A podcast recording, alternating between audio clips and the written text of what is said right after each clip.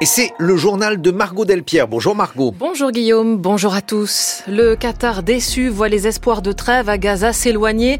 Après les propos durs de Benjamin Netanyahou, nous ferons le point et nous irons dans le sud Liban, à la frontière israélienne, où des civils n'ont d'autre choix que de subir des bombardements presque tous les jours. Le Pakistan, dans une situation économique plus que difficile, organise des élections législatives et provinciales. Aujourd'hui, la population est lasse. François Bayrou n'entrera pas au gouvernement, faute, dit-il, d'accord profond sur la politique à suivre? Emmanuel Macron peut-il se passer du président du Modem?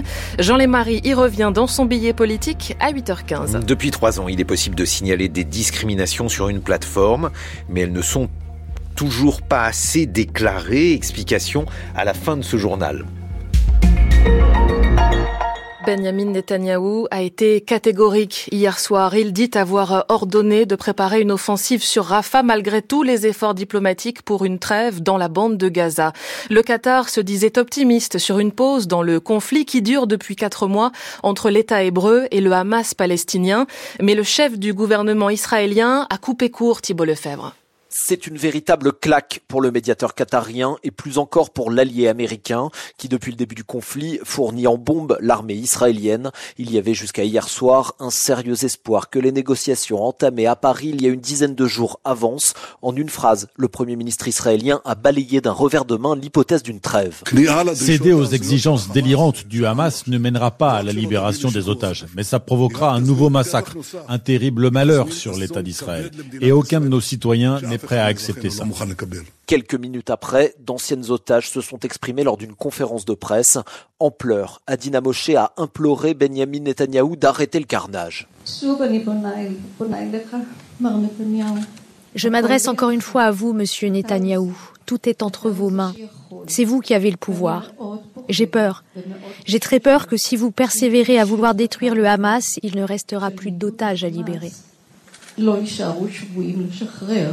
Le message n'a visiblement pas été entendu. Comme son ministre de la Défense la veille, Benjamin Netanyahou a ordonné à son armée de préparer une opération sur Rafah, la dernière ville de l'enclave encore épargnée par l'offensive au sol israélienne. Pour le chef de la diplomatie américaine, Anthony Blinken, il reste de l'espace pour euh, un accord sur les otages. Le conflit se déroule aussi au sud Liban, entre l'armée de l'État hébreu et le Hezbollah. Les bombardements quasi quotidiens depuis quatre mois ont déjà fait plus de 200 morts, dont une vingtaine de civils. Côté israélien, 15 personnes ont été tuées selon l'armée. Des milliers ont déjà fui la région pour se réfugier ailleurs au Liban, mais beaucoup sont trop pauvres pour le faire. Noé Pignède s'est rendu dans un village à la frontière israélienne où les habitants vivent coupés du monde et peinent à se soigner.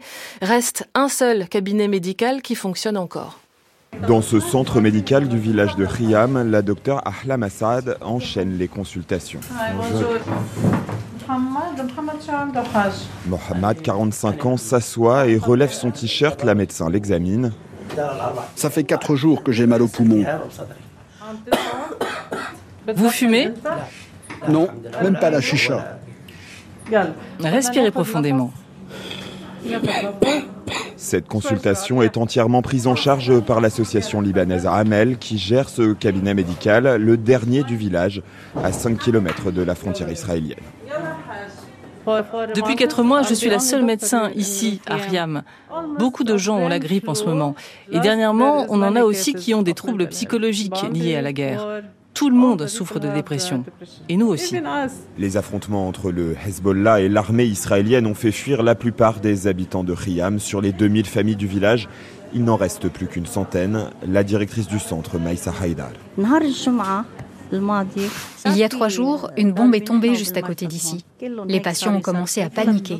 J'ai dû rassurer tout le monde, leur dire qu'ils n'allaient pas mourir. Bien sûr que j'ai peur, mais les gens comptent sur nous. Certains ont des maladies chroniques et ne peuvent pas vivre sans leurs médicaments. Dans le sud du Liban, l'État n'a rien organisé pour mettre à l'abri ceux qui n'ont pas pu partir. Des habitants qui vivent depuis quatre mois maintenant sous la menace des tirs de l'armée israélienne. Scrutin sous haute sécurité au Pakistan où 128 millions d'inscrits sont appelés à voter. Aujourd'hui, les bureaux sont ouverts.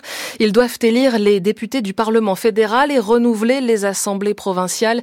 Une campagne marquée par des attentats comme hier encore.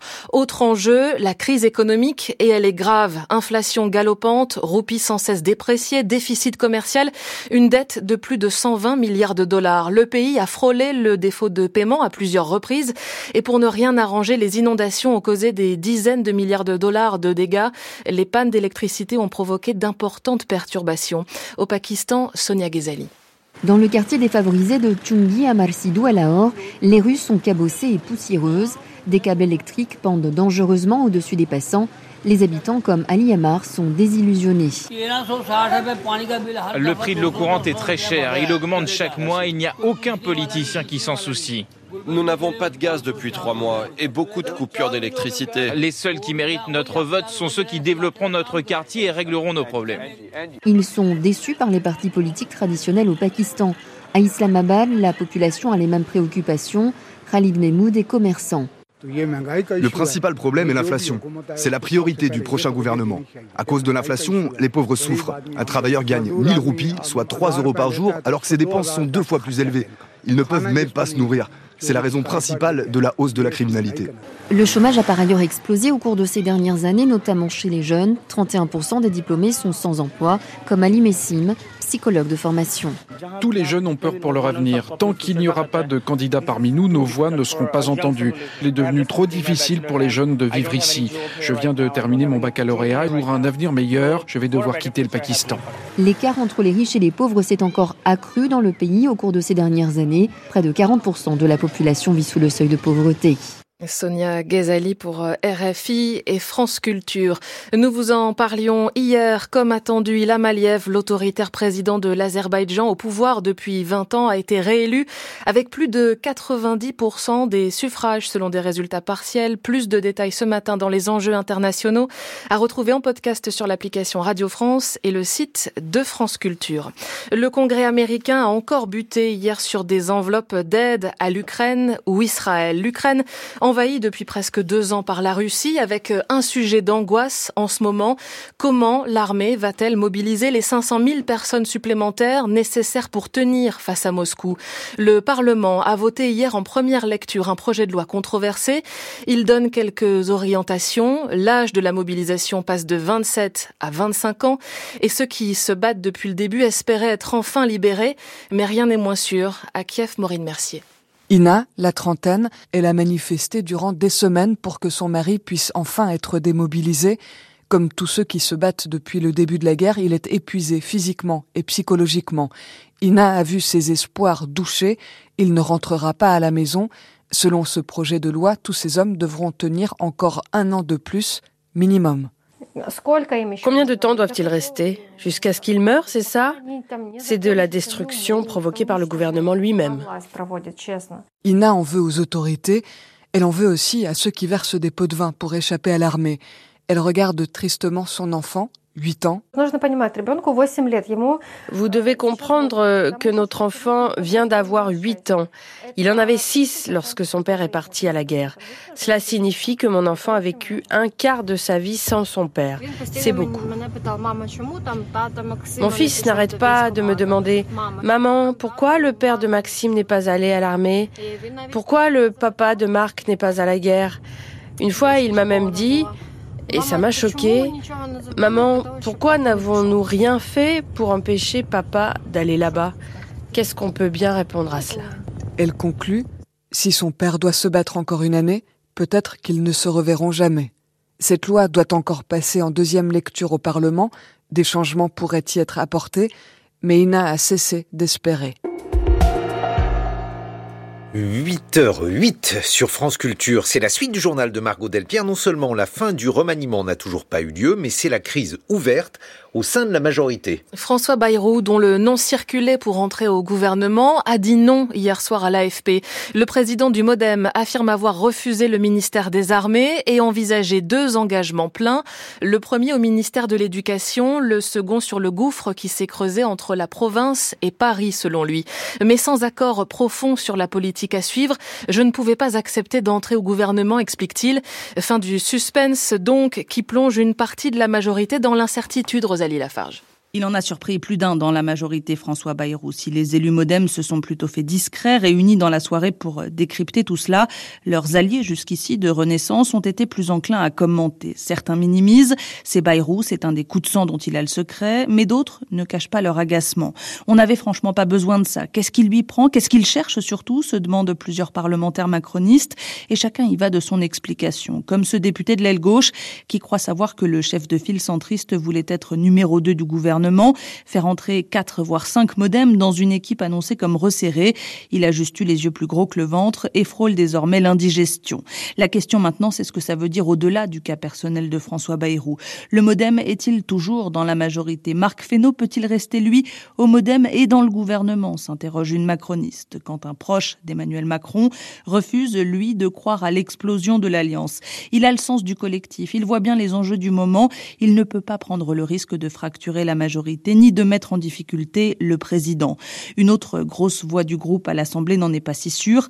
Bayrou a critiqué la loi immigration, la nomination de Gabriel Attal, la droitisation du gouvernement.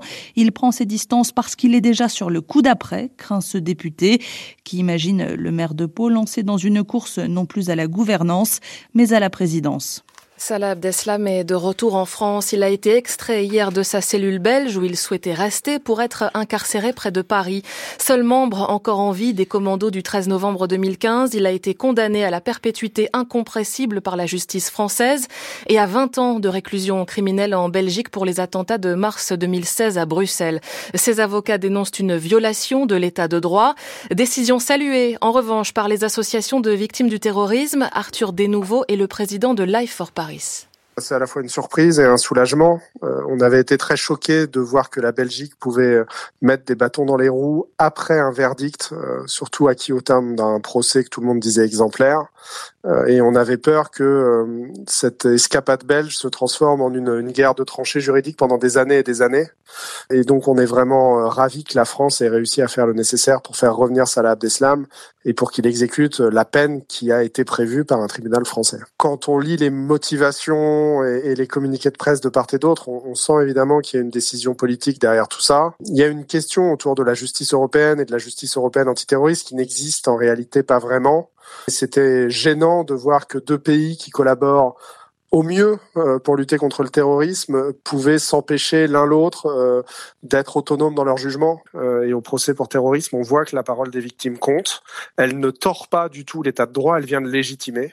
C'est évidemment pas notre parole qui a permis le retour de Salah Abdeslam, mais c'est notre parole qui légitime une partie de l'action publique et notamment de cette action politique dont on parlait précédemment. Arthur Desnouveau de l'association Life for Paris avec Florence Turme. Plus de 33 millions de Français sont concernés par un vol de données lors d'une cyberattaque. Elle a visé des gestionnaires du tiers payant selon la CNIL. Dans ces données volées figurent l'état civil, date de naissance, numéro de sécurité sociale notamment, mais les informations bancaires ou médicales n'en feraient pas partie. Il y a trois ans était lancée la plateforme antidiscrimination.fr avec un numéro, le 3928. Pour mieux lutter contre, la défenseur des droits organise un colloque aujourd'hui et appelle à un sursaut général. En trois ans, ce numéro 3928 a reçu plus de 35 000 appels, mais la majorité des discriminations subies passent encore sous les radars, Anne Fauquemberg. Toutes les enquêtes menées par des universitaires montrent que les discriminations sont peu déclarées par rapport à leur ampleur, explique la défenseur des droits. Selon Claire Edon, parmi les appels reçus au 3928, l'un des deux principaux critères de discrimination avec le handicap repose toujours sur l'origine, notamment dans l'emploi privé. Sur la question de la discrimination origine, on a plus de mal à l'appréhender. Elle est pourtant euh, dans les enquêtes massives, parfois difficile à prouver, parfois la peur des représailles. Et vraiment, moi, ce que je ne peux qu'une chose, c'est inciter les personnes à nous saisir via cette plateforme le 3928. Et puis nos juristes verront avec vous si vraiment ça rentre dans le champ des discriminations. Est-ce que ça vaut le coup? Jusqu'où on peut aller? Qu'est-ce qu'on pourrait faire? Est-ce qu'en médiation on pourrait faire avancer les choses?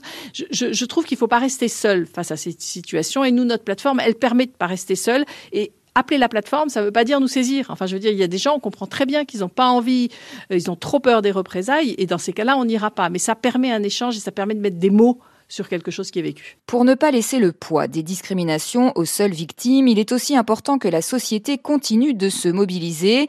Au-delà des signalements, des recours et des sanctions, il y a aussi des actions correctrices à mettre en place qui reposent notamment sur la formation et la sensibilisation à la lutte contre les discriminations, des actions à améliorer dont il sera question cet après-midi.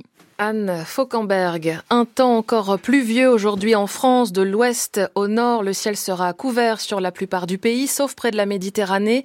13 degrés maximum à Strasbourg cet après-midi, 14 à Paris et Nice, 15 degrés à Bordeaux, jusqu'à 17 à Toulouse.